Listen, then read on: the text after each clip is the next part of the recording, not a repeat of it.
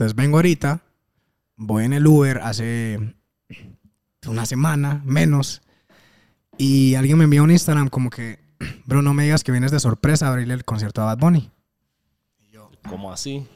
Yo digo, yo, aunque me tiren mierda, yo, Ben Carrillo, soy el que debería abrir el concierto de Bad Bunny.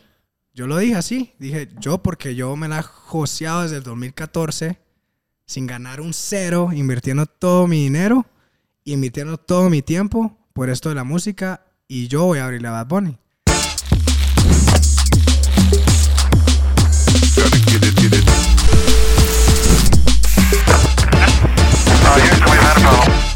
Bienvenidos a Hablando Pajas, el mejor podcast de todos.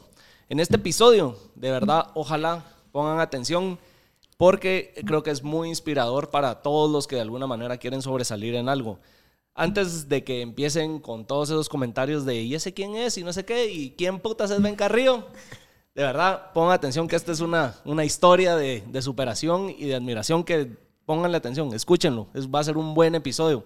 Así que ven, gracias por venir aquí hablando pajas, darnos un poco de tu tiempo. Sé que no estás en Guatemala, si hiciste un poco de tiempo para venir aquí con nosotros, así que bienvenido. Es un placer, bro. Saludcita. No, hombre, Un placer vos. estar aquí con ustedes. No, la verdad que mil gracias, mil gracias por venir. Y como dije, creo que va a ser inspirador y, y motivación. No sé Sí. si motivacional, yo creo que sí. Pues este sí, episodio. la verdad que sí. Porque tu historia yo creo que, que todos la tienen que escuchar y la deberían de escuchar. Sí, Así que una para locura. que para dar un intro y una, una previa de vos te gusta decir o es tu slogan, ¿quién putas es Ben ¿Quién Carrillo? putas es Ben Carrillo. Sos un artista guatemalteco. Compositor, Compositor. y creador directivo. Migraste a Estados Unidos a los 15 años, Exactamente. pero vos empezaste con el feeling y la gana de la música desde niño. Sí. Si no estoy mal, tus papás y tu familia también estaban de alguna manera involucradas en la música. Sí, mi papá era coreógrafo eh, y mis, mis primos de parte de mi papá era Contacto. No sé si has Ok. escuchado Contacto Guatemala. así Sí, sí, sí. Eh, entonces siempre de, sal, de ese lado, toda mi familia era art- artística, pues. Y desde chiquito hacía canciones, las grababa en mi... Pero me fui a Estados Unidos persiguiendo el sueño americano, no la música. Entonces iba como persiguiendo hacer dólares y salir adelante. y La eso. razón por la que sabemos que todos se van a Estados Sí. Unidos. Pues y en Guatemala la violencia, eh, la violencia, no tenía oportunidades ya, la verdad que ya no estaba estudiando, mi papá había, lo habían matado, cabrón, tú sabes cómo es aquí en Guatemala. Y ya no me vi un futuro aquí y tenía a mis tres hermanos. Y yo decía, ¿cómo voy a ayudar a tres hermanos trabajando aquí en Guatemala a mis 15 años? Me fui. ¿Cómo fue tomar esa decisión a esa edad? Fíjate, bro, que yo como que la vida me hizo crecer más rápido, entonces lo veía como sé que va a ser difícil dejar a mi familia, pero un día voy a poder volver y ayudaros más y lo cumplí. Y no me fui legal, o sea, me fui legal, pues. La gente no sabe, la gente me ve y dice, Ah, ah, este se Carrillo fue. se fue en- con visa en primera clase, viene de dinero. Yo, Y ya venía con todo arreglado. No. Y no fue así. no, yo me fui legal. ¿Cuánto? No sé si. Yo sé que hablar del tema de, Sí. de irse ilegal a Estados Unidos, podemos hacer un episodio solo dedicado a eso. Sí. ¿Cuántas historias y qué tanta noticia no vemos de, todo lo que la gente sufre para lograr cumplir el sueño americano? Pero, ¿cómo fue para vos esa experiencia? ¿Pensaste en algún momento decir, me regreso o no lo, no lo cumplo? Fíjate, bro, que la verdad no, yo iba con, con unas ganas de salir. De, de- sentía, yo, yo dije en esos momentos como que si, si puedo entrar, porque a veces lo pueden agarrar, O no llegar. te o no llegar, te puedes morir, bro. sí. O sea, o te pueden matar, ¿verdad? Eh, yo decía, si yo entro es porque tengo un propósito. O sea, yo decía, si no tengo un propósito en Estados Unidos, no me dejes entrar, Dios. Y, bro, entré, mm, me fui en un enero, duré un mes en la, pues en trayecto cruzando Guatemala, todo, y hasta llegar a la frontera de Sonora, y ahí fueron cinco o seis días en el desierto, en Arizona. Hasta que lograste. Sí, logré, eh, cruzamos, eh, comimos un caldito de res, nomás llegamos. a- Eso es una memoria súper que no habíamos comido nada, o sea, los últimos dos días no había ya que comer. Se nos había caído el agua, era un trip que... Pero, bro, me enseñó el poder de la mente. Me, recuerdo el primer día caminamos 17 horas y nos hicieron descansar una hora y cuando te despertas no te puedes ni mover, o sea, tus piernas están, estás así. No sentías No, sentías la pierna y todos ayudándonos y a darle. Es como que, fuck, o sea... La aquí, cabeza, la porque cabeza. tu cuerpo ya no. ¿Crees que esas esa experiencia te ha preparado para sobrepasar otras eh, barreras que la vida te ha puesto en, en tu carrera? La verdad que sí, bro. La verdad, si yo no hubiera hecho eso y entendido ese poder a temprana edad, especialmente de donde yo vengo, pues de, de mi familia disfuncional, sin tener un padre, mi madre no estar bien, no venir, no tener dinero, cabrón, comer tortilla con sal en el almuerzo y frijol, pues eso sí siempre había frijolito. Frijolito. Pero si andabas en la calle era tortilla con sal. Eh, yo siento que mi, mi futuro no era este y decidí tomar un destino diferente y la verdad que la música me salvó, bro, porque pude haber agarrado una droga, una pistola, porque en Estados Unidos pude haber, había libertad, tantas cosas, y agarré el micrófono a los 16 años llegando a Estados Unidos, empecé a producir y ahí no era un sueño, era un, un pasatiempo. Y... Pero en algún momento dijiste, esto es lo que quiero hacer y le voy a meter huevos para lograrlo, o solo lo veías como un pasatiempo. Yo sabía, como que, esto va a sonar chistoso, pero que, que mucha gente me iba, iba a escuchar mi historia. Mi gol desde chiquito era como, yo era futbolista, como todos, va, yo creo que... El Todos sueño de teníamos el todos. sueño de ser futbolista, de llevar a la selección de Guatemala al mundial. Y Pero voy a poner el nombre de Guate entonces en alto de alguna manera. sí, por mucho tiempo, sin serte honesto, porque iba huyendo de mi país, porque mataron a mi padre, mi mamá, por, el, por cómo es Guatemala. O sea, sufría, no había que comer. De alguna manera querías dejar Guate atrás. Odiaba, la verdad, o sea, como tenía un no, odio, pues yo creo que sí, y tal vez como amaba tanto a mi país, lo Era un love and eso, hate. era un love and hate como, o sea, amo mi país y, y me tuve que ir huyendo de mi país. Y la verdad que por mucho tiempo como que estaba, como que no quería saber nada, solo de mis hermanos, pero iba huyendo, iba eh, huyendo del país, de lo que le pasó a mi papá, de mi familia. Ahora pues uno como encontrar el amor otra vez, ¿no? Y, y entenderlo, pero sí, sí, por mucho tiempo era como que lo evitaba. No hablaba nunca mal, nunca he hablado mal de mi país, pero sí evitaba el, el- El tocar el el tema. tocar eso. Y llegué allá y, y era de aprender inglés. O sea, ya lo sabía un poquito, pero mi familia, mi tía allá y mi tío era como aprender inglés, cabrón. Y no me hablaban en español. Inglés, inglés, inglés, inglés. Y lo aprendí y fuimos ahí. Y bro, desde como el tema que estamos tocando ahorita, como que sabía que iba, iba a lograr a en- enseñar mi historia con mucha gente. No sabía si era por el fútbol, porque era muy bueno, o por la música. Entonces hacía los dos. Yo en mi mente iba a ser futbolista y músico. Pero a los 18, como no tenía papeles, yo todavía seguía ilegal. La universidad que me dio la beca no me aceptaron porque no tenía seguro social. Entonces yo había guardado como 1.500 dólares y me compré mi estudio. Y me mudé y empecé a hacer música ahí ya de lleno, ya diciendo que el fútbol no se me va a dar, Entonces la música. la música. Y ahí a los 18 ya empecé tarde en realidad, pues, porque mucha gente empieza desde los 15, 14. Yo empecé a los 18 a hacer música. Y cuando te metiste, dijiste aquí no hay plan B. Esto es, me meto a la música y no hay vuelta para atrás. Si no estoy mal, decís a los 18 compraste tu estudio y de alguna manera a los 19 viajaste a Colombia. ¿Cómo viajaste a Colombia no teniendo papeles? ¿O qué pasó en ese interim? Fíjate que en ese momento mi tío, que me salvó la vida, porque yo cuando llegué a Estados Unidos preguntamos a todo el mundo cómo, íbamos a, cómo iba a agarrar papeles.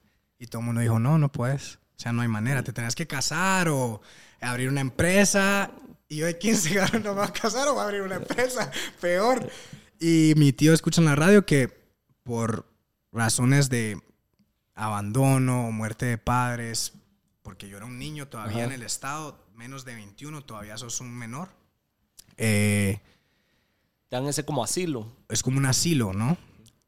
Pero es un 50-50. O sea, si lo haces, si te niegan, te regresas. Y voy ese día, no abren, bro. Estoy con una desesperación porque no me abren. Estoy nervioso al, al- al- abogado. Y nada, metí mis papeles. Bro, un milagro.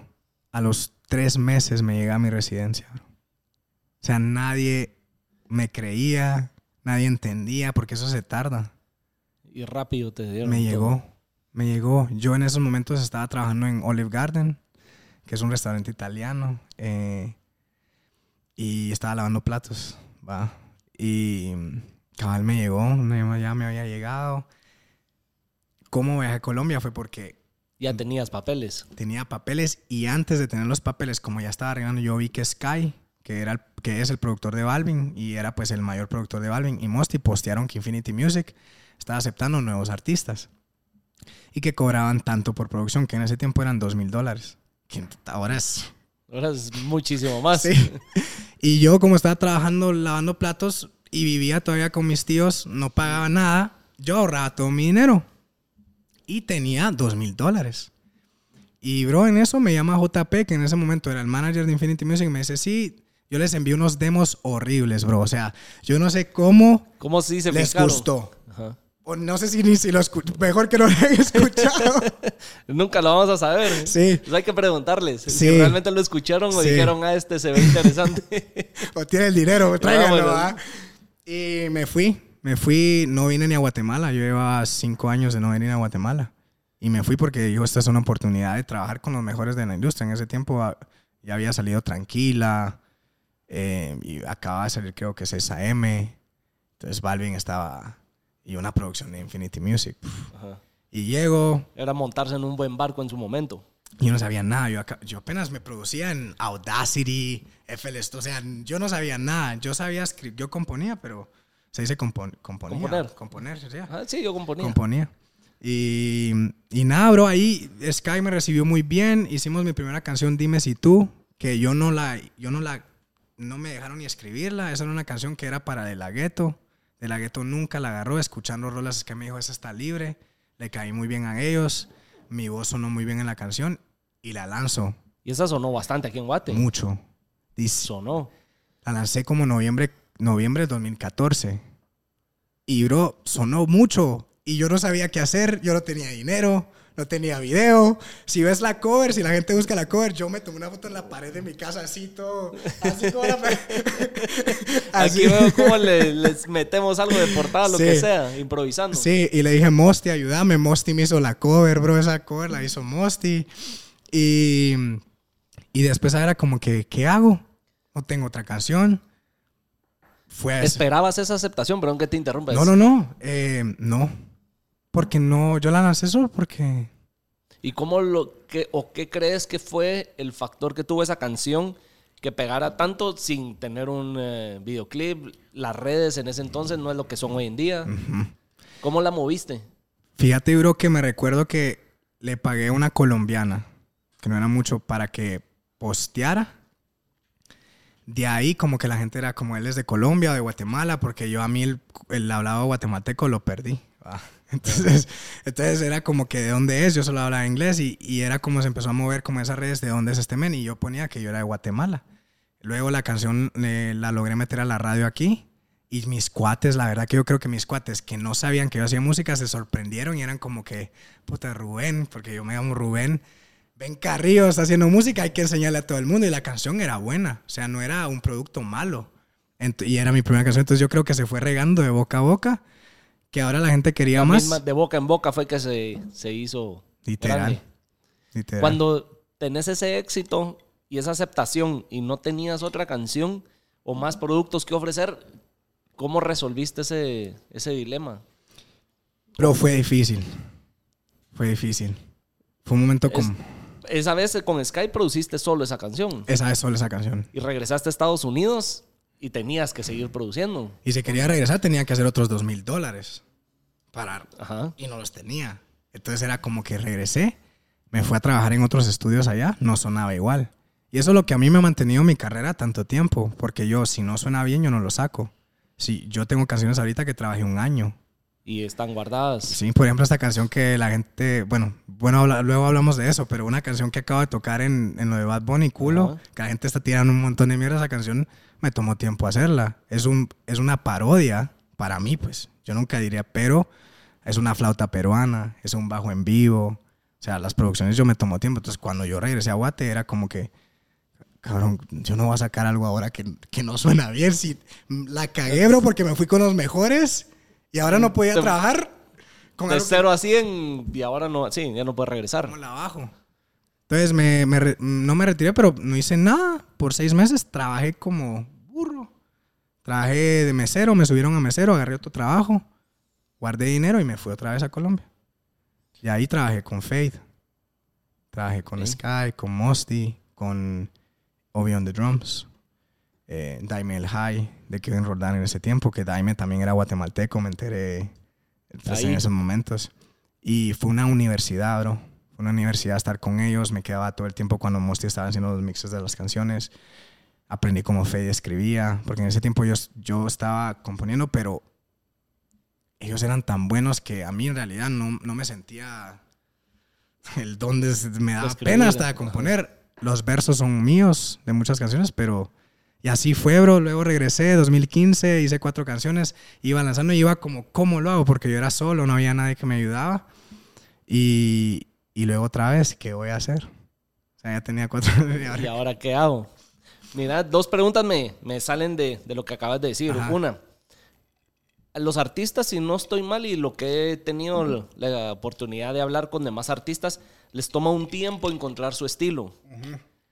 Vos con eh, tu primer canción, ¿definiste quién era Ben Carrillo, tu estilo? ¿O de alguna manera ya lo te, eh, se- eso fue lo que definió el estilo de Ben Carrillo? Fíjate que todavía no, como no había encontrado todavía quién era Ben Carrillo en la música. O sea, todavía no, no me había encontrado y más bien como que esa canción me la dieron a mí. Entonces era como un sonido que me lo dieron y yo me tenía que adaptar a ese sonido porque era mi canción, pero no era lo mío. Entonces llegó un punto donde yo me sentía, sacaba canciones y me estaba yendo bien recámara, que mucha gente en Guatemala ni sabe quién es Ben Carrillo, pero sabe, Sabe que es recámara me fue muy bien. Medio millón de views en, en YouTube sin meter ni un 5, pues. Casi un millón, un millón de streams en todas las plataformas digitales. Y era como que no me sentía contento porque no era yo. Yo no estaba diciendo cosas que me pasaban a mí.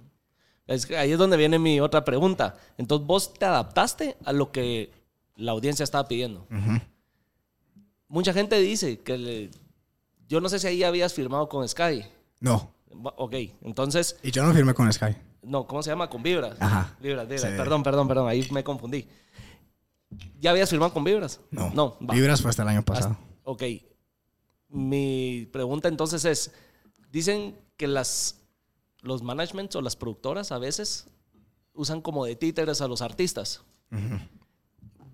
y los hacen adaptarse o hacer la música que las productoras quieren. Ujú. ¿Vos en algún momento entonces sentiste esa presión, pero por parte de la audiencia?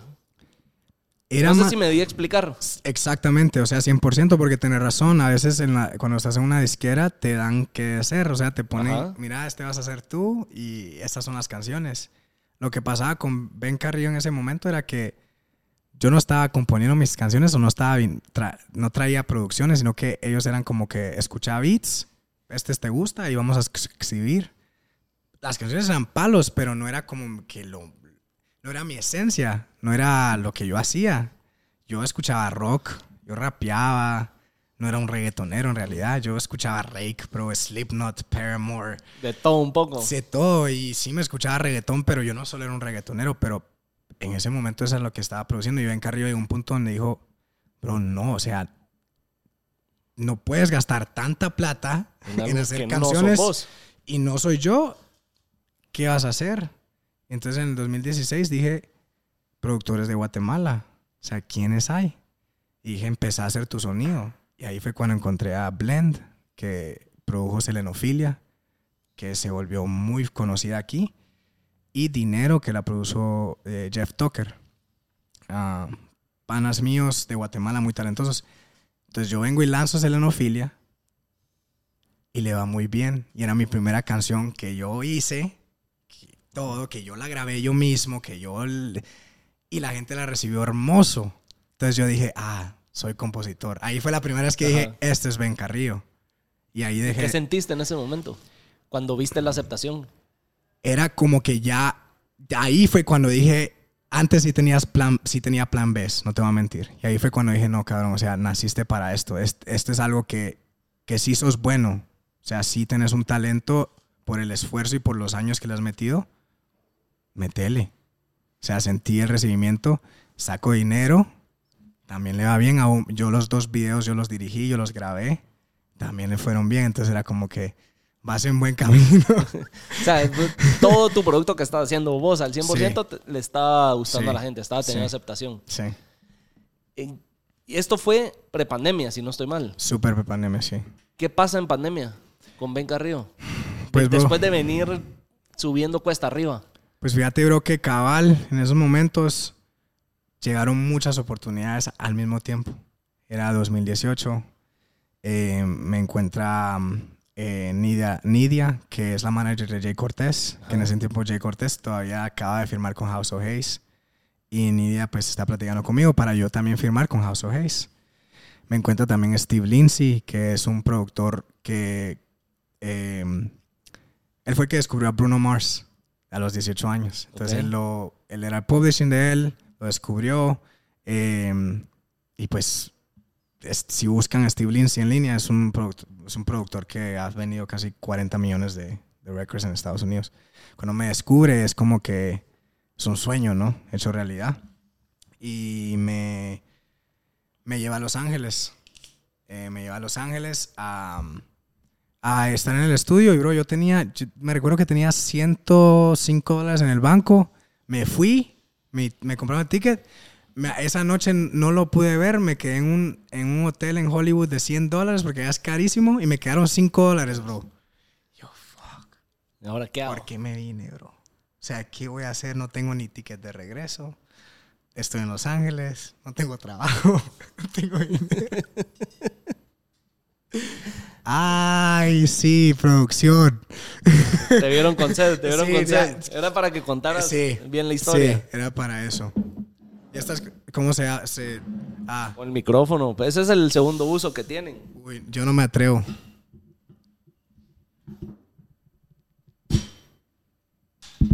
Ahí Wow. está. Gracias. Aquí tenemos talento. Sí. Falta apoyo. Gracias, ¿De, Ale. de dónde salió eso? Aquí tenemos- Mira, ahorita va, te voy a contar. solo voy a poner- Porque me lo han puesto como gracias a todos los trolls y los haters. Como mil veces en mis TikToks. Pero yo digo que seas algo de Guatemala, ¿no? El abrir la cerveza, así. No, no, no. ¿Qué cosa? Lo de aquí tenemos. ¿cómo lo que- Ah, hay talento, falta apoyo. Ah, ajá. O falta. Falta apoyo, hay talento. ¿No, cómo es? Hay apoyo, no hay talento. Algo así, Es que eso es cuando ya es la versión que la... Sí. que la- que la- ah, pero el dicho sale de hay talento, falta apoyo. Sí. Porque la gente, yo creo que en Guatemala sí se ha dado cuenta que hay talento y mucha gente... Sí. Esta mierda no cierra. Bueno, que sí hay talento de alguna u otra manera. No es por tirarle mierda a Guate, Sí. no es por tirarle mierda a los diferentes ministerios que de alguna manera se hacen cargo del deporte, del arte. Y hay talento, tenemos buenos deportistas, tenemos grandes deportistas, tenemos grandes artistas, sea eh, música, artes plásticas, eh, talentos en lo que sea. Pero ya sabemos cómo está todo, entonces Sí. Ese es otro tema. hay que caer, ese es otro tema. Yo no me meto mucho en política, Sí. pero Igual yo siento que uno nunca es profeta en su propia tierra, bro. así. A veces. Así dicen y, y sí, mucha gente me ha dicho últimamente como que, no, es que en Guatemala va a hablar pelado. Y hablando mm, Sin pajas. sin pajas, ¿va? Pero No, eso, eso es parte de- de- del Sí. propósito de Hablando Pajas, que de la verdad se digan las cosas como son.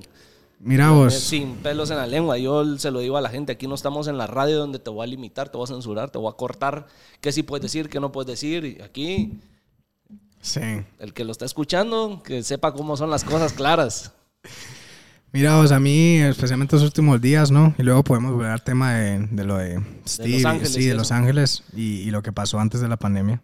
Me recuerdas que a mí se me olvidan las cosas. No, dale, dale. Pero últimamente, especialmente después de que anunciaran lo del IMF, eh, después de que pasó lo de Bad Bunny, pues yo, el hate, el love, no me interesa, ¿me entiendes? Yo hago música porque sé lo que soy. A mí un comentario malo no me, ni me hace menos ni, hace- ni me hace más. Más bien es marketing. Pero sí... Perdón, vos sos entonces creyente de que cosas buenas o malas igual es mercadeo. Sí, porque en realidad yo fui al show de Bad Bunny y, y fui, yo fui a, a hacer eso, pues. A mí me dijeron Sí. una vez acá que si ya me estaban tirando hate. Sí. Y yo le dije que sí. Entonces me dijeron que eso es bueno porque ya están hablando de vos. Bro, la verdad que yo, cuando pusieron lo del IMF, así como tú pusiste ese meme ahí, eh, mucha gente me tiró mierda. Así como que Ben Carrillo. Y, y hubo un tweet, Dale. hubo un tweet eh, que decía, jajaja, ja, ja, ¿y quién putas es Ben, Ben Carrillo? Y yo, cabrón, dije, eso está cabrón. Me voy a enganchar de esa Está frase. bien chilero, no cabrón, porque van a decir que... Los que vieron el intro que dije, ¿quién putas es Ben Carrillo? Sí. Para que vean Sí. dónde salió. Es, es tu eslogan. Es mi Ahora. Y es un hate. Porque es, es- era un hate, pues, como que este cabrón que se cree porque está en el IMF y a esa hora.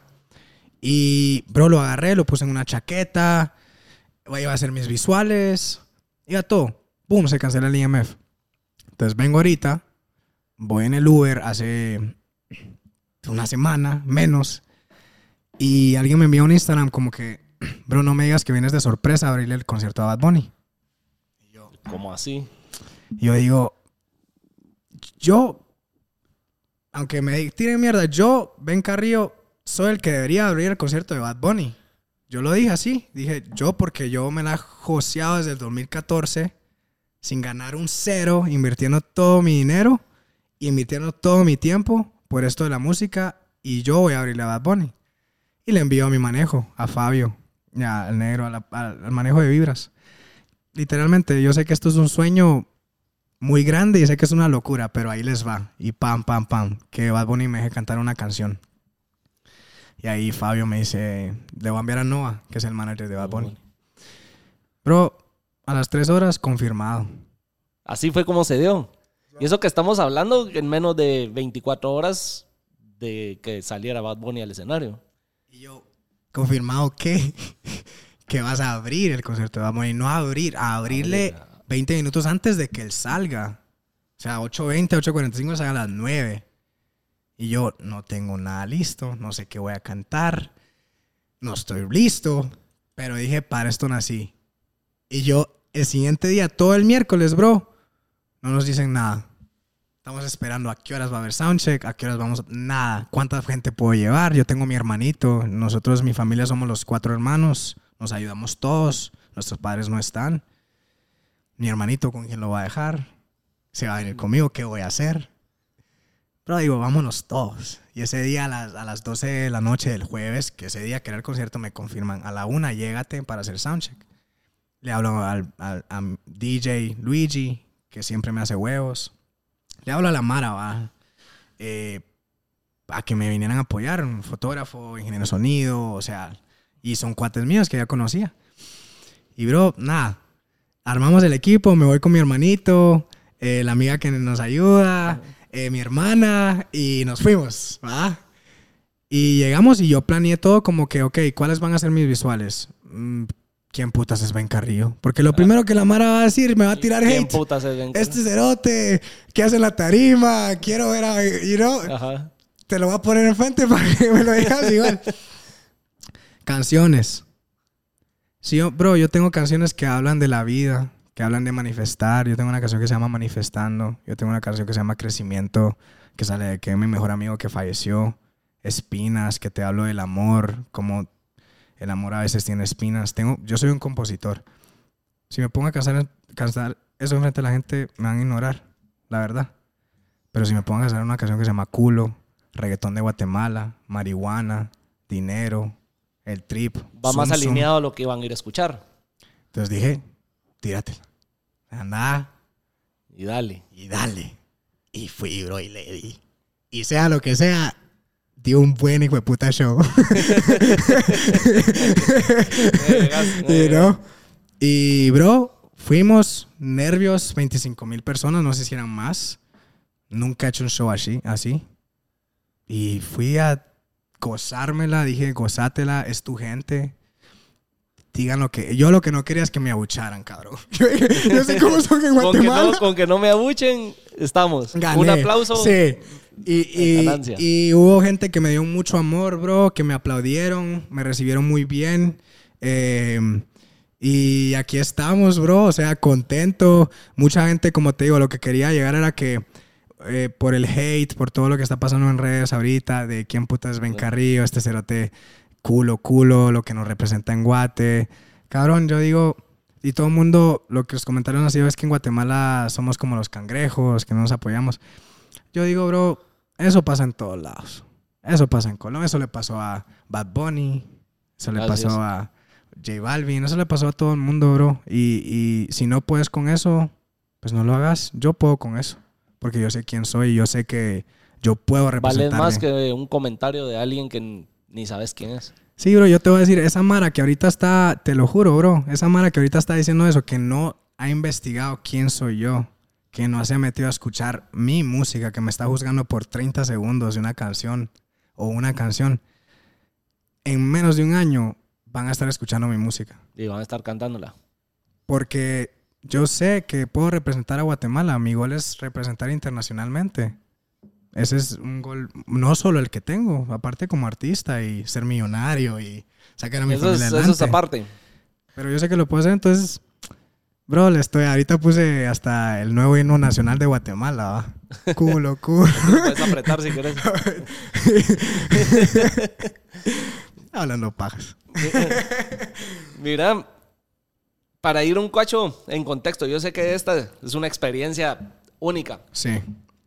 ¿Qué sentiste poder abrirle a Bad Bunny y en Guatemala con tu gente? ¿Qué Bro, significó para vos? Porque, que es otro tema que quiero hablar, tenías la oportunidad del IMF y se canceló el día que tocabas. Que igual creo que ibas a estar frente a 25 mil, 30 mil, 40 mil la gente las que iban a estar en el IMF. ¿Qué significa entonces para vos no haber tenido la oportunidad del IMF, pero que sí se dio Bad Bunny? Bro. Este año empecé a leer un libro que se llama El Código de la Manifestación de Raymond Samson. Pero no si pronuncié el nombre mal. Em, yo he vivido toda mi vida en, escasez, en mentalidad pobre. No tengo, no puedo.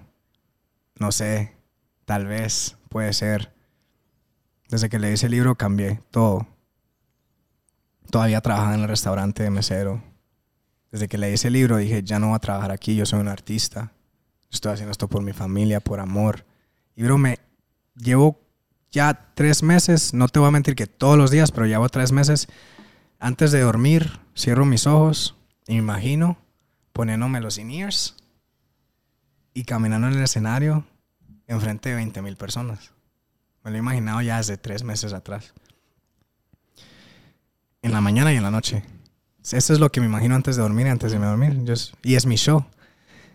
Y bro, cuando me cuentan eso, cuando pasa, por supuesto que a mí esto no me va a cambiar la vida. Más bien ahora tengo que trabajar El doble. 100 veces más. Entonces no es como que, ay, le abrí a Bad Bunny, Ya la hizo, ya vamos está ahora. paredón a disfrutar dos semanas, ¿no? Más bien es como que, fuck, like, I gotta work, you know? Y, y si no le meto ahorita con este chance, bro, Te dieron una ola para surfear, aprovechala. sentí que me, en ese momento no me había pegado. El día anterior no me pegó. El día de ese, yo soy, yo tengo una mentalidad como de deportista, bro. Que, como Kobe, que decía, ¿para qué estoy celebrando si no he ganado ni mierda? Y es verdad, yo le abrí el concierto a Bad y ¿qué? No me he ganado un Grammy, mi canción no se ha ido viral, no estoy en número uno en Billboard, ¿qué estoy celebrando? Ese día, a las 11, agarré a mi hermanito, fuimos a la casa, lo dormí y me dormí. Mi manager me llama, cabrón, no estás celebrando. Yo, no, ¿qué voy a celebrar? No todos estamos celebrando por ti, no celebren por mí, pero yo no tengo nada que celebrar. O sea, sí le habría Bad Bunny. Agradecido con Dios, con la gente, con mi manejo, sí. Pero I don't care, bro. No es un no es un win para mí, o sea, para mí esto es Un escalón más cerca al triunfo. Sí, y me demostró que los sueños se cumplen porque quién no quisiera estar enfrente. Sí, y que un artista así te escuche. Sí, que, y que para la gente que no sabe, esto no vino de parte de, de- creo que se llama ASA Promotions, porque no vino de parte de ellos. Con todo respeto, gracias por permitirme estar ahí, pero no vino de ustedes. Eso vino de parte del equipo de Bad Bunny y de mi equipo de trabajo. Que ahí te das cuenta que dieron la oportunidad y me dieron la oportunidad a ellos, porque si yo le hubiera enviado a la gente de Guate, no me lo hubieran dado. Eso es 100% seguro. Yo porque yo lo he intentado. No sé por qué son así. Otro tema que Otro podemos tema. hablar. Pero me la dieron de arriba. Sí. Entonces,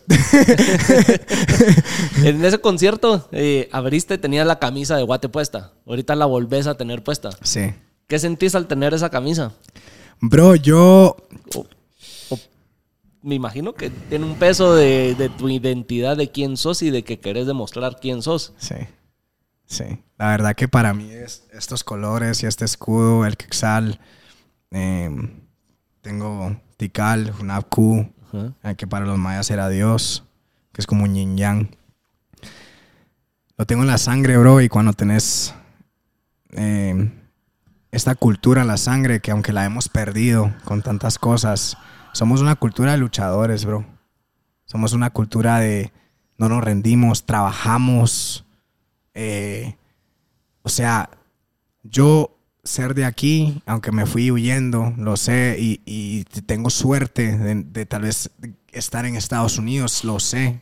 Tal vez un niño de mi misma edad que vivió aquí no hubiera tenido las mismas oportunidades. Entonces estoy en un punto de las quiero aprovechar y demostrar que sí, yo viví aquí 15 años, yo no me fui a un año, yo viví aquí 15 años y vuelvo cada año y estoy aquí y tengo toda mi familia que soy guatemalteco.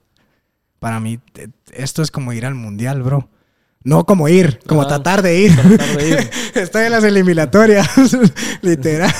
De alguna manera tenés tus dos sueños en Sí. uno. Tener la camisola de foot, pero parado en el escenario.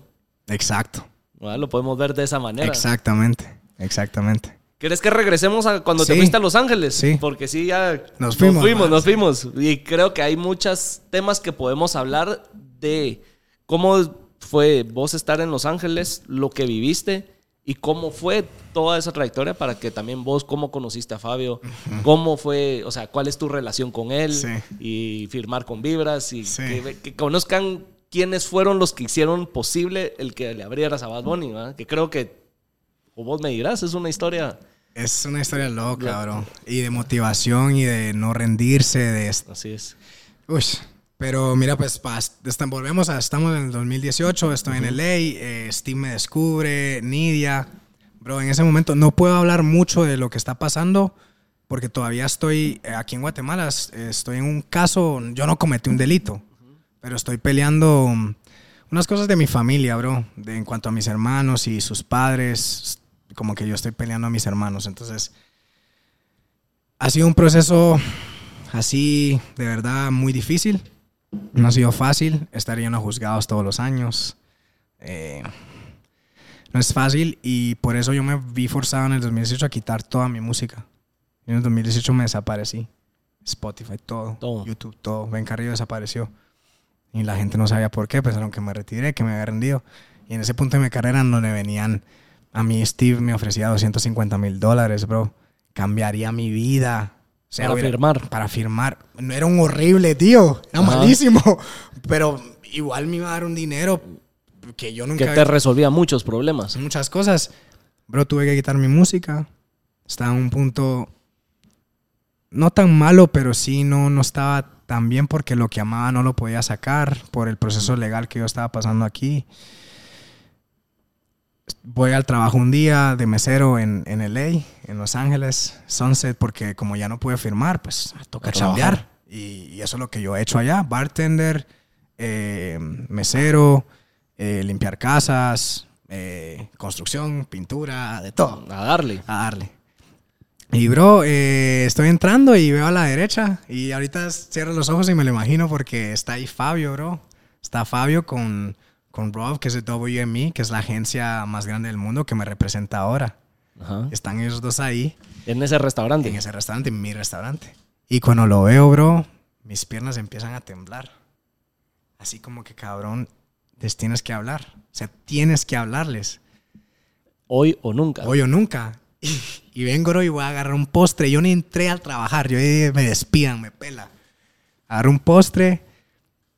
Lo llevo a Fabio y le digo, hey, eh, les traje este postre. Mi nombre es Ben Carrillo.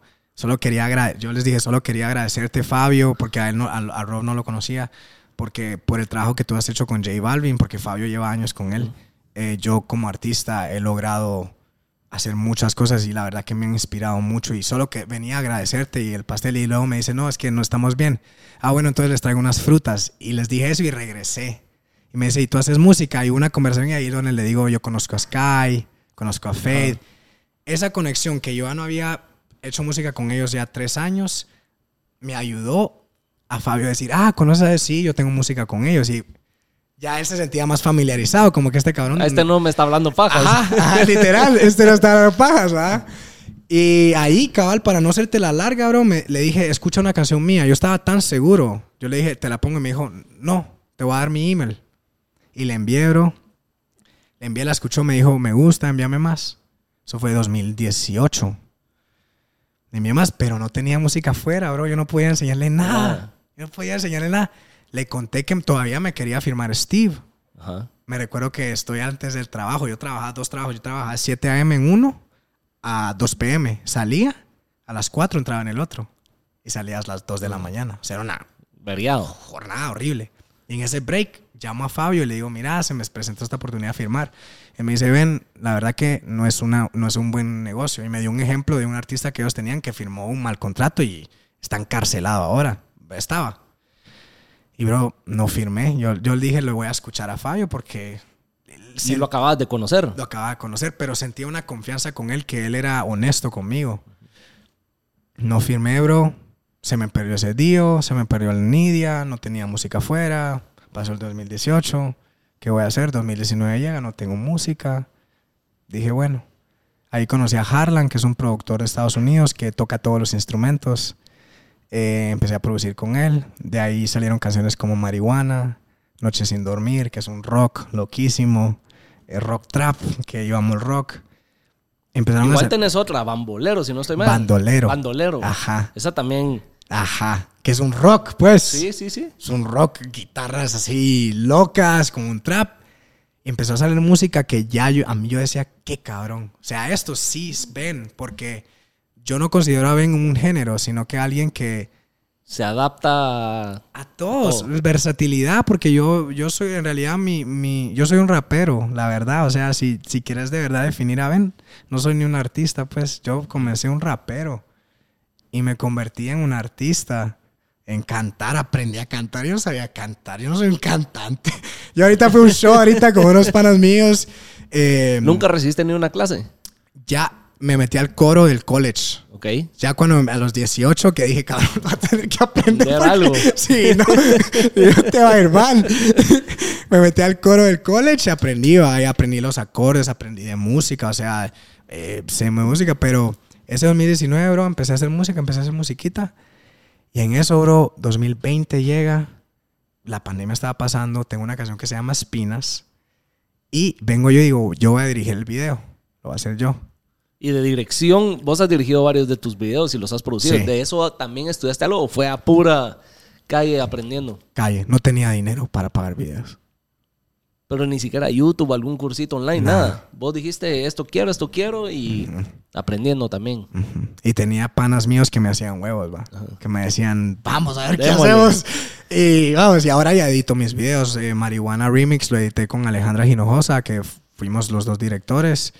Y con Amenazi, que también fue otro trip, hacer una canción con Amenazi. Y Zoom Zoom, que es mi último video, también lo edité yo. Todo. Entonces era como que aprendiendo ahí a darle. De todo. A prueba y error. Sí. Y fíjate que en el 2019 no tengo nada. Esa canción de Espinas, tengo el video. Está caliente. Yo por eso no traje nada tampoco. Me quité, me quité el suéter. Ahí está, ahí está. Ahí estamos. Y bro, en eso le envío. Digo, envíale porque este es un proyecto tuyo. O sea, yo hice la cover, yo diseñé la cover, que aprendí también solito. Y no te digo que tomé un curso, sino que sí, a veces si no sabía algo me metía a YouTube a cómo hacer blend estas dos imágenes. Sí, como... y, y le tenía ahora aquí. ahí- ¿va? Pero lo bueno es que aprendiste, sí. vos sabes que yo así, Sí. así empecé. Yo nunca recibí, bueno, de fotografía sí recibí cursos. Sí. De video online. YouTube y YouTube y prueba y error y prueba y error. Y veía otros videos y yo decía, me gusta esa transición, me Sí. gusta esa escena, ¿cómo la lograron? Entonces a empezar a averiguar y autodidacta en el tema de producción de videos. Y eso es lo mejor, bro. Sí. Porque aprendes solito y vos te vas creando. Como no sabes, haces cosas cool a veces. Sí. Te salen cosas cool. Y lo hacía siempre para mí, nunca con el fin de esto es un trabajo para un cliente y me están pagando por eso y si la cago, ah, Sí, que metida de huevo. sí. Sino para mí, para mí, para mí, prueba y error y la gente le fue gustando y aquí ando. ¿va? Y aquí andamos, mira, que gracias a. Dios fue bien, pa. Porque pudo haber ido al otro lado. Sí, cabal. Pero sí, fíjate que yo cuando me metí de lleno en esto de la producción dije seis meses de prueba. Ajá. Yo estudié arquitectura, 10 años trabajé en construcción y terminando un proyecto dije, voy a probar porque de verdad el tema de la producción me apasiona Ajá. y me gusta. Y yo, cuando me dicen a tomarme unas fotos, hacerme un video, prefiero capearme del trabajo del otro e ir a hacer esta producción porque sí me apasionaba, me sigue apasionando, que estar riendo a, a una obra o a algo. Entonces yo dije, voy a escuchar a ese momo interno de hacer lo que te gusta. Y me di de prueba 10, eh, 6 meses. Dije, bueno, si no, ahí busco otra vez trabajo de arquitecto y sigo en lo que ya venía haciendo por 10 años. Y ya nunca regresé. Aquí estoy. Esa es. Ahí está. Esa es. Y ahora estoy hablando pajas. La productora sigue, pero aquí seguimos. Ese es el sueño, bro. Sí. Ese es el sueño, cabrón. Y, y, bro, así lo mismo yo. Y hago espinas intentando, hice la cover, envío. Y Fabio me dice, yo ni le entendí el audio, bro, porque él, él andaba como afuera. Y agarra y dice, eh, yo agarro el teléfono y todos los mensajes yo. Pero agarra y, y, eh, me dice, me gusta, me encanta, ven, eh, vamos a ayudarte. Déjame hablar con el negro. Y yo, "¿El negro? ¿quién es el negro? Y el negro. Y yo, yo lo escuchaba el audio otra vez y el negro, o sea, ¿qué dijo el negro? ¿Quién es el negro? Y en eso me habla el negro, que es Carlos, que ahora es mi personal manager, que es mejor amigo de Balvin. O sea, él ha sido mejor amigo José de J Balvin muchos años. Y se mete lleno a mi proyecto porque Fabio, pues, es manager de Balvin. Él, su tiempo para brindarme a Novi específicamente no, no está de lleno, ¿me entendés? Él está allá. Entonces, Vibras Lab tiene su compañía y tiene diferentes managers. Está Rómulo, Claudita, eh, Carlos, o sea, hay diferentes. Esos momentos yo estoy así como que, wow, me ayudan con las plataformas, todavía no he firmado nada, eso es 2020 a finales, luego sacamos Tequila, eh, que es De una... alguna manera ya se están interesando en vos. Sí. Y me dice, te vamos a ayudar, sacamos Tequila, sacamos Espinas, y luego viene el otro año y, y hay que sacar un EP, ya como equipo de trabajo. Saco crecimiento demos, que todos eran demos, y tengo una canción que se llama Marihuana, que ni habla de la marihuana. Yo lo que digo ahí no fuma con cualquiera, pero conmigo siempre fuma marihuana. Que no es nada malo, pues, pero es un- una palabra fuerte, y en Guatemala es muy fuerte también todavía, pues. Entonces era como que, ¿será que lanzamos esto? Y el negro me dice, démosle, hombre, ese es el palo. Y en este momento yo estoy apagado. En el mundo de la música urbana, creo que Sí, todos tocan ya ese tema Sí. de la marihuana. sí. Sí, hablan de, del sexo del, de alguna manera, no quiero decirlo así, pero hasta el machismo es muy, muy común en las letras del, del género urbano. Entonces, Que yo a veces, puta, digo, cabrón, nunca he querido ser parte de eso, bro, pero a veces uno hace también música para divertirse y no, yo no soy un, un fil, yo no soy Jesús, cabrón. O sea, pues, yo no soy Gautama, yo no soy Buda o a veces hago música para divertirme, pero nunca, la única canción que tal vez he faltado respeto es Me gusta tu culo, culo. Es así, porque por tal ser vez... un muy sincero. Muy sincero, pero si escuchas la letra, no digo nada malo, no te te pongo en cuatro y. O sea, exagero. No soy hasta Bad Bunny Flow, ¿ah? Que es decir, no me he atrevido todavía. No estoy diciendo que no lo voy a hacer. Todavía poquito, poquito. Pero, bro, yo me crié con mujeres. Para mí, respeto mucho la, la energía femenina. O sea, las amo. Pues, si, no, si no estuvieran eso, no estuviéramos nosotros. Lo más lindo que hizo Dios, pues. Pero, bro, de ahí eh, lanzamos Crecimiento Demos y, bro, Marihuana le empieza a ir muy bien, bro. Empezó a jalar. Empezó a jalar y yo era como, porque, bro, después de Dime si tú, Selenofilia, Dinero, Recámara, ¿qué voy a sacar? ¿Será que hago otro palo? ¿Qué va a pasar? Empieza a ir bien, bro. Gracias a Dios me empieza a ir bien sin tener una carrera ya tres años. Y empieza a jalar, empieza a hacer... ahorita lleva casi un millón, quinientos, un millón quinientos mil streams sin meterle nada de plata. Amenazi se acerca con Tito. Tito es un A&R de rimas, es el que sale en la canción de la Dominicana, creo, con, con el Alfa. El que dice, pásame la juca, esa manguera. Es él, descubre mi canción. Amenazi le encanta, se monta en el remix. O sea, Todo se, han, se han ido alineando las cosas de una manera... el universo, bro, Dios, o sea, las ganas. Y desde ahí empiezan a ser Ben Carrillo. Ajá. O sea, hasta Ahora ahí. sí sentís que Ben Carrillo ya tiene su propia identidad y está encarrilado a lo que quiere llegar a ser Sí, a raíz de esto. sí, sí. Y me... Ajá. No, dale, dale. No, dime, dime. No, es que te iba a hacer una pregunta, pero voy a regresar un poco. No, dime, dime. Ok, te, te quería preguntar de cuando vos le hablas a Fabio y le decís, mira, estoy por firmar este contrato y te dice que no, Ajá. que es un mal deal. Para los que quieren meterse en la industria Sí. de la música o pueden decir, ah, voy a firmar con X disquera, productora, ya la pegué. ¿Qué tienen que fijarse para no cometer un mal, un error y firmar un mal deal? Agarren O que una- caigan, o que caigan en lo que mencionaba hace poco, de que los usan como títeres. Y Sí. vos acabas de decir también, los tienen encarcelados. Sí. ¿Qué, qué es un mal deal para un artista? ¿O en qué se tienen que fijar? Así como consejo que pudieras dar. Mira, bro, yo el consejo más grande que daría es agarren un abogado. O sea, agarren un abogado de confianza que, que se maneje en el entertainment, en el entretenimiento, que revisen ese puto contrato. Porque a veces la label, mucha gente habla mierda de la label, porque pues hay cosas muy negativas, o sea, te quedas del 10% de todo lo que haces. Muy negativo ver eso, pero a veces el 10% es mejor que el 100% de nada. Entonces, tal vez es un mal necesario en este momento de tu carrera. Yo no quiero ser esos artistas que te dicen, fuck la label, a la mierda, que ejecutivos de mierda.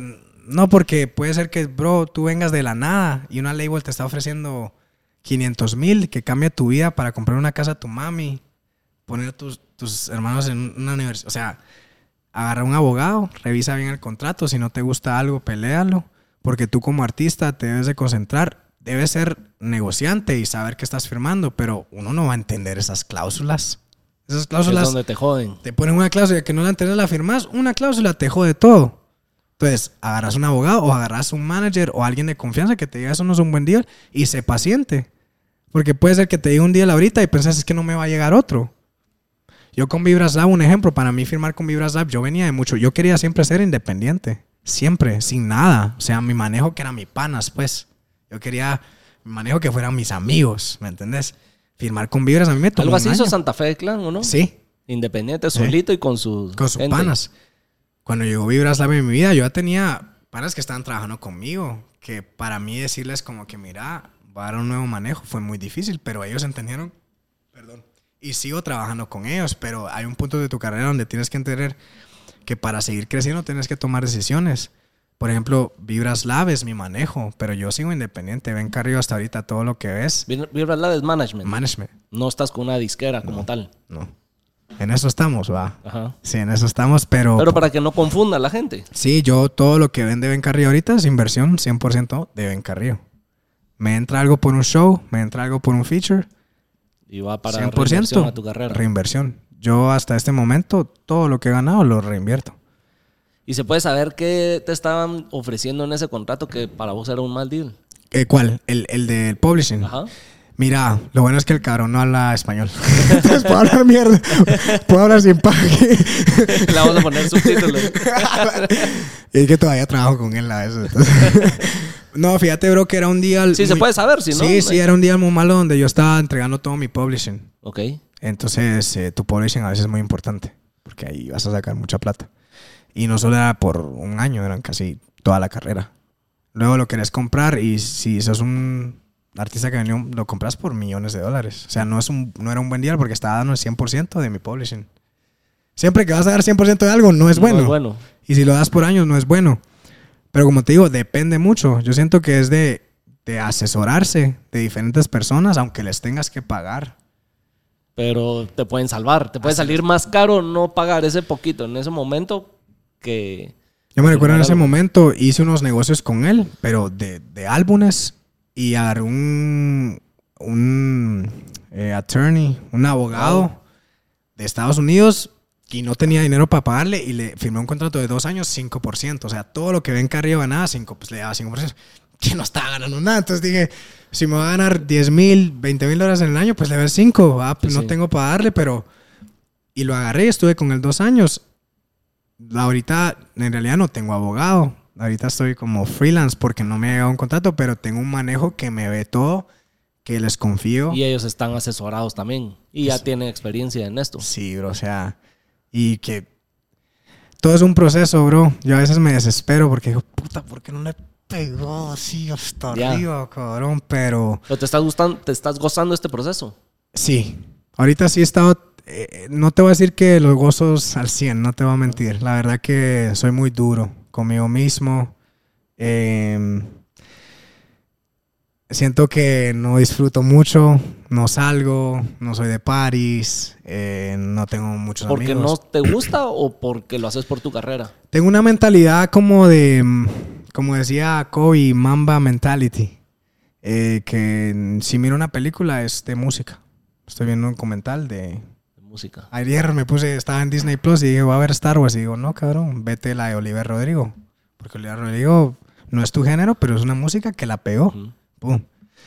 Leo un libro de mi mente. Trato. Ahorita en Guatemala he estado súper chill porque estoy cuidando a mi hermanito, todo lo de Bad Bunny. O sea, no ha tenido una rutina, pero sí trato de hacer todo alrededor de la música y en ese momento como que tu mundo se convierte en una librería. ¿Cómo yo puedo, todo lo que veo, todo lo que hago hablando contigo, cómo me va a inspirar para hacer otra canción? Todo lo que estoy viendo se me inspira, pero sí Ok. nunca estoy en un punto contento. Lo que sí hago es que cuando estoy con mis amigos en la antigua, que algún día me voy, como este fin de semana que me forzó mi manager a irme a la antigua a celebrar. Despejate. Sí, me dijo, anda- andate. distra- distraete. Me la disfruté. Tomé, tomé, Jodiste. jodí, me la disfruté, la pasé bien. Cuando estoy con mi familia, platicando, chingando, estoy ahí presente, pero cuando salgo de ahí, no me la disfruto. Ajá. es de darle. Sí. Que de alguna manera creo que es muy sano para, que logre- para lograr cumplir tus metas, porque en el camino hay muchas distracciones.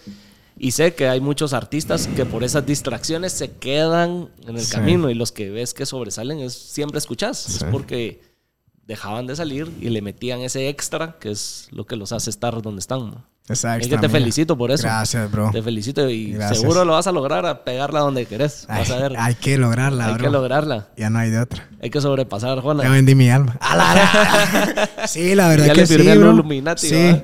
No, yo, yo respeto mucho a Arjona, bro, pero... Pero... Puta, no, no, tengo que tener cuidado con lo que voy a decir. No, respeto mucho a Arjona y escucho su música y es mi inspiración porque es un guatemalteco. Pero, bro, yo sé que no me puedo comparar. Arjona es un compositor... Otro el nivel. Es un poeta. Es el mejor compositor, la verdad, que ha habido en muchos años. No porque sea de Guatemala, o sea, sus historias. Pero, bro, los tiempos han cambiado. O sea, ahora el mejor es Bad Bunny, ¿entendés? Entonces, yo, s- Guatemala, y no solo yo, bro, hay artistas muy buenos aquí en Guate.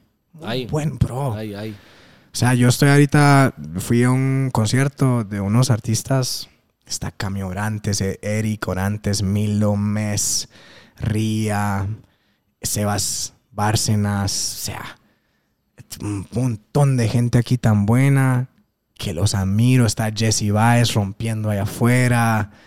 Tanta gente tan buena que digo, cabrón, apoyemos, como los argentinos lo hicieron, que todos se hacían featurings Ajá. entre ellos.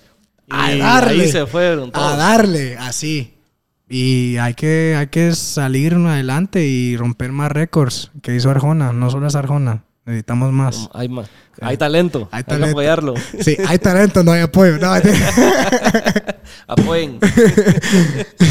Cuando vos escribís tus canciones, por lo general lo haces en base a experiencias que has vivido o cosas que ah, pasan alrededor tuyo o solo porque te imaginas una historia y decís esta pegaría. Usualmente, la verdad, todas hasta ahorita han sido mis historias. De algo que has vivido. Sí. O sea que podemos decir que tus canciones son como tu diario, donde has dejado plasmado algo Sí. que has vivido. Es mi terapia. Ahí te desquitas. Sí, porque nunca tuve un terapeuta. ¿Y todo lo que escribís lo producís ya como canción o se quedan muchas en, Uy, en pendiente? tengo muchas canciones que no han salido y que nunca van a salir. Se quedan solo para vos. Sí, porque yo vengo de una mentalidad que la verdad me ha cagado mi vida artística porque me la metieron desde que conocí a Steve, que era como que si haces 100 canciones, un palo va a salir de ahí.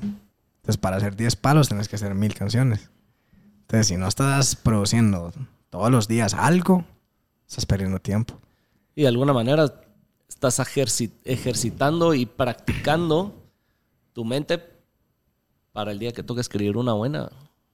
Y un día de estos es una palo mundial, bro. O sea, yo estoy a una canción o la que saque mañana de ser un Uno palo nunca mundial. sabe.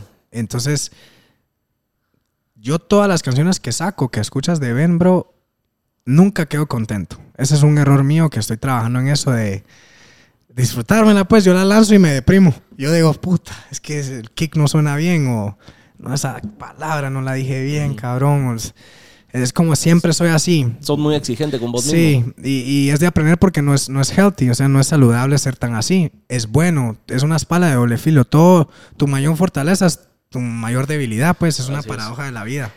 Es que siempre hay un dicho que dice, hay un dicho que dice, ¿va? Hay un dicho que dice que el- si vos esperas tener al 100% las cosas, nunca se van a dar, porque siempre le vas a encontrar algo, Sí. que es mejor sacarlo todo o enseñarlo cuando estás en un 85%, que ese 85% te va a enseñar o te va a dar la experiencia o la misma exigencia para tu próxima canción, proyecto, lo que quieras hacer. Entonces, lo que hoy es tu 85, mañana va a ser un 75, 65. ¿Por qué? Porque poco a poco le puedes ir metiendo ese extra. Y vas aprendiendo y vas mejorando y aunque vas creciendo un por ciento, vas creciendo un por es. ciento. Y es mejor hacerlo o no hacerlo. Y te digo que sí me tardo, bro. Esa ha sido una cosa que, que estoy aprendiendo a no tardarme porque, como decís, trato de llegar al 100%, que es imposible. Nadie es perfecto. La música no es perfecta. A veces hasta los errores son lindos. Pero, por ejemplo, Marihuana la trabajé por dos años, bro. 2020 hice esa canción y salió el... O sea, un año y medio. Salió el 2021 en marzo. Y la trabajé en enero del 2020. No, desde el 2019, sí, dos años. Y la hacía aquí, la producía acá, le quitaba la guitarra. Y volví a la original. Volví a las vocales. Pero por lo menos te quitaste la gana de ver si estos otros cambios iban a funcionar o te gustaban. Noche sin dormir, ya la había lanzado. Con diferente letra. La quité. Y la La rehiciste. relancé otra vez con diferente letra.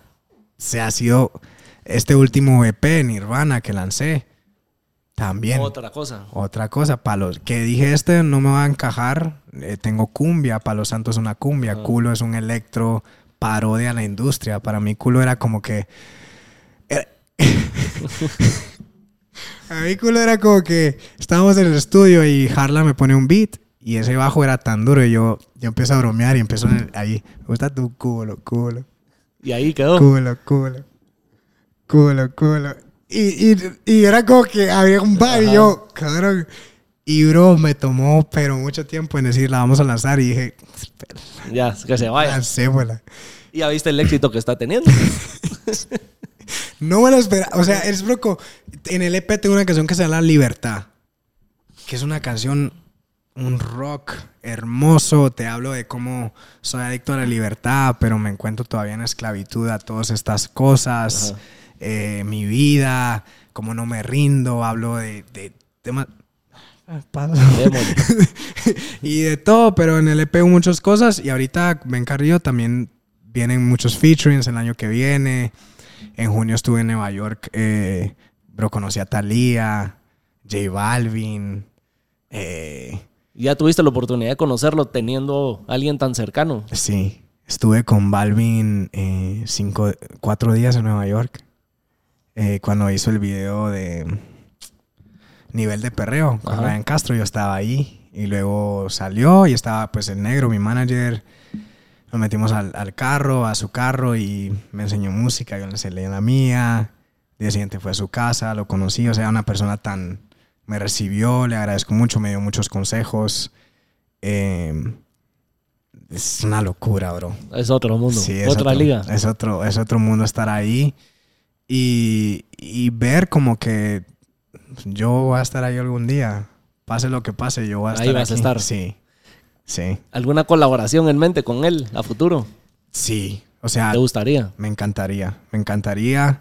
Soy una persona que no me gusta forzar las cosas. En Es- su momento. estuve ahí, le enseñé música. eh, y yo- a mí me gusta más como demostrarlo con la música, bro, que la música hable. Por eso, como te digo, yo nunca Que he la hecho- misma música te abra las puertas y no sea forzándolo y a querer quemar las cartas que tenés por Sí. los accesos que tenés, forzándolo. ¿va? Porque forzado, la, la fuerza no, a veces no es tan buena forzando las cosas, es más tener un poder de saber ser paciente y, decir, es. Manifestarlo. manifestarlo, bro. Y te digo, este año mi vida ha cambiado para bien. No ha sido fácil, porque yo creo que soy muy depre, pero yo creo que la vida es de sufrimiento. En eso sí sigo a Gautama. Eh, pero en ese sufrimiento hay momentos muy bonitos y, y ese mismo sufrimiento te enseña a crecer y esta vida es de crecimiento. Esta Así vida es. no para. Esta vida es de, de seguir chambeando, de seguir dándole y, y conocer a estos artistas, estar a la par de Talía, bro. O sea, era como un niño, yo adentro muriéndome y enfrente de ellos artistas, así, ah, Sí. qué cool. Y adentro era Querías como que, el... Pero así pasa, así pasa. Hay que sí, hay que- mantener la, sí. la cordura. y como profesional. decimos. Sí. Sí, si no, no foto, no. ¿Cuál sería tu colaboración ideal o soñada? Bad Bunny, Bad Bunny. sí. Y se va a dar, Seguro. sí. Seguro que sí. Mira, ven, para los que nos eh, están escuchando, siempre le pido al invitado que nos deje un consejo. ¿Qué les dirías? Am, cuida tus palabras. Sí, lo que dices se vuelve realidad. Em, si dices yo no puedo, no vas a poder. Si dices yo sí puedo, sí vas a poder. Sé que suena cliché, que suena como que, ay, manifestando. Por supuesto, hay que trabajar duro. Y te puedo decir lo mismo de todos. Dicen, trabaja duro, en fuerza de paciencia. Pero si algo yo he cambiado es mis palabras, lo que digo, cómo me trato a mí mismo, bro. Cuando alguien, cómo, cuando me veo al espejo, ¿qué digo? Yo digo, soy un puto guerrero. Tengo sangre maya en mis venas. Soy un puto guerrero y a mí nadie me vence. Yo soy amor, yo soy un ganador, soy un triunfador. Yo sea, yo soy un millonario, no voy a ser. Mis palabras han cambiado, lo que digo de mí ha cambiado. Ese sería mi consejo, cuida tus palabras. Buenas Sí. palabras. Sí. Y hay, que, hay que creérsela antes de, de que pasen las cosas, porque si uno no se la cree antes, Sí, no pasan. sí, amén. Hay que saber manifestar lo que uno quiere y no creer que es imposible, porque todo es posible. Como dicen, fake it till you make it en inglés, ¿va? hay que fakearla. Hasta que se logre. Hasta que se- ¿Cómo te encuentran en las redes? Ben ¿O ¿Dónde te pueden seguir? Ben Carrillo, at, arroba Ben Carrillo, en todos lados en realidad. Eh, estoy activo en TikTok, chingando ahorita Ahí. la mara. Eh, y estoy activo en, en Instagram bastante. Y en, en YouTube, que son todos mis videitos. videitos. Ujú, Nítido. Simón. Bueno, pues ya saben, van a seguir a Ben. Ya saben por qué el- la frase ¿Quién putas es Ben Carrillo? ya saben cómo logró abrirle a Bad Bunny. Sí. Y buena onda, Ben, por venir aquí a hablar pajas con nosotros bro. y contarnos de tu historia. De verdad, si se echaron el episodio completo, les dije al inicio, va a ser motivacional, inspirador. Y apoyen el talento de Guate. Sí. Que sí hay talento. A ver, sí hay talento. Gracias. bro. Suscríbanse y nos vemos en el siguiente episodio.